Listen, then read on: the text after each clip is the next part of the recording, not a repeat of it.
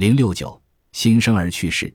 非洲草原上的羚羊和角马一出娘胎，五分钟内就得站立起来，随大群奔走，否则就会成为离群的孤儿，很快会被食肉兽所吞噬。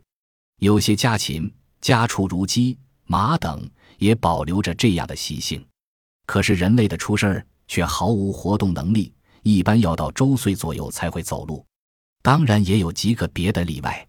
据《南史》记载，弥勒佛的童身。为天竺一位国王的夫人所生，于阴历四月初八夜半时出世，所以这天就成了佛生日。据说弥勒生下时坠地即行七步，有人可能认为弥勒是佛，所以与众不同。那么，不是佛的普通小子，是不是也会有这等的奇事发生呢？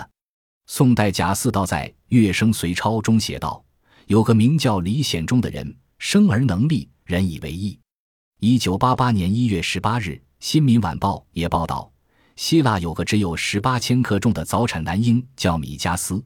出世后便挣脱了女护士的手，站在产台上走了几步，使在场的医生和护士目瞪口呆。这桩罕见的奇事已被列入了世界医学史册。通常，新生儿必须在生后几个月，经过反复学习才能说话，可我国古书却记载有生而能言。落地即能言笑，堕地便作而笑的新生。据一本《世界名人小传》记载，古代波斯的宗教家索罗亚斯德也是个一落地便能言笑的奇孩子。他活了七十七岁。一九九三年十月二十三日，江苏建湖县诞生了一个体重三千五百克的男婴，一出生就连喊两声妈妈，隔一天又喊起妈妈来，在场的人都惊奇不止。也是在一九九三年，德国同样出生了一个生后几分钟就能喊妈妈和你好的孩子。这种记载的可靠性如何，只能请读者自己去判断了。此外，德国有个少妇太爱吃糖，生下的竟是全身裹上糖衣的女婴。我国台湾省一孕妇在临产前喝了两瓶米酒，结果生下的是个酒醉男儿。正在妈妈肚子里睡大觉的胎儿，竟然会与子弹结缘。这也可算是奇闻了。一九七七年七月二日，英国警察与恐怖分子发生枪战，一位路过的孕妇不幸中弹，子弹通过子宫射进婴儿的脊骨。两个月后，婴儿带着七百六十二毫米的子弹出生。